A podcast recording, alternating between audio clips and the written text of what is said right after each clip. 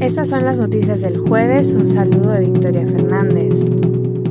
La Organización Meteorológica Mundial presentó el último informe sobre el estado del clima durante la inauguración de la COP28 este jueves en Dubái. Si bien 2023 aún no ha terminado, la agencia confirmó que será el más cálido jamás registrado, con temperaturas globales que aumentaron 1,4 grados centígrados por encima de los niveles preindustriales. La agencia advirtió además que el deshielo marino antártico alcanzó este año mínimos históricos y tuvo lugar un aumento récord del nivel del mar. Durante la inauguración de la COP28, el secretario general de las Naciones Unidas declaró que ha comenzado la carrera para mantener vivo el límite de 1,5 grados acordados por los líderes mundiales en París en 2015. Reiteró también su llamado a los países a triplicar las energías renovables, duplicar la eficiencia energética y eliminar gradualmente los combustibles fósiles. Antonio Guterres recordó también que los estados deben garantizar que todas las personas de la Tierra estén cubiertas por alertas tempranas contra condiciones climáticas extremas para 2027 y que los países desarrollados deben cumplir la promesa de entregar 100 mil millones de dólares por año en financiamiento climático.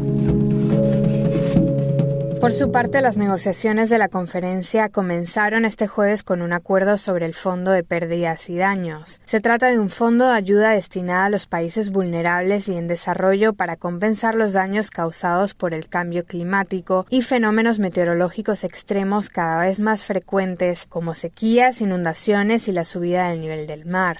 En este sentido, el secretario ejecutivo de la Convención Marco de las Naciones Unidas sobre el Cambio Climático, entidad organizadora de la conferencia, declaró que la ciencia calcula que quedan unos seis años antes de agotar la capacidad del planeta para hacer frente a las emisiones, antes de sobrepasar el límite de 1,5 grados. Si no se toman medidas ambiciosas, nos dirigimos hacia un aumento de la temperatura de 3 grados para finales de este siglo, añadió Simon Steele.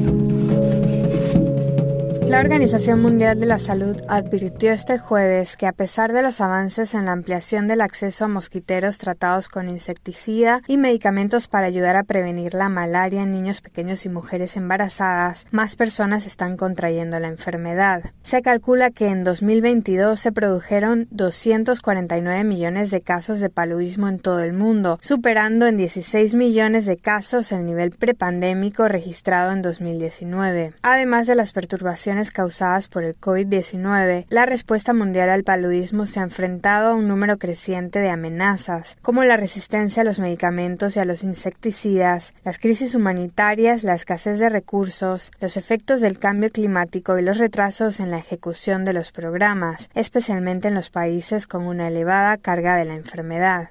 El informe profundiza además en el nexo entre el cambio climático y la malaria. Los cambios en la temperatura, la humedad y las precipitaciones pueden influir en el comportamiento y la supervivencia del mosquito portador de la enfermedad. Los fenómenos meteorológicos extremos, como las olas de calor y las inundaciones, también pueden repercutir directamente en la transmisión y la carga de morbilidad. Por ejemplo, las inundaciones catastróficas de Pakistán en 2022 multiplicaron por cinco los casos de paludismo en el país.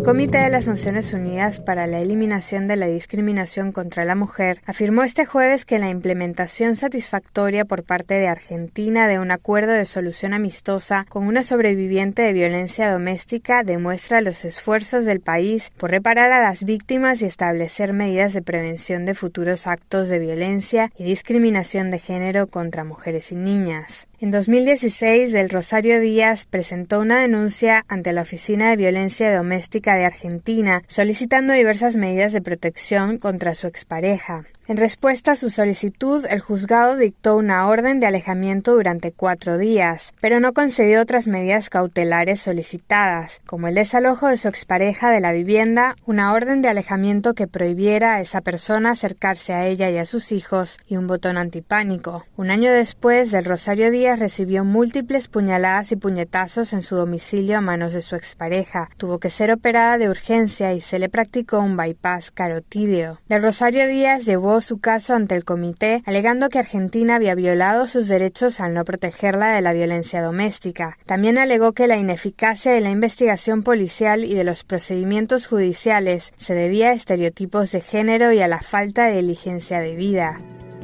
Hasta aquí las noticias del jueves. Un saludo de Victoria Fernández.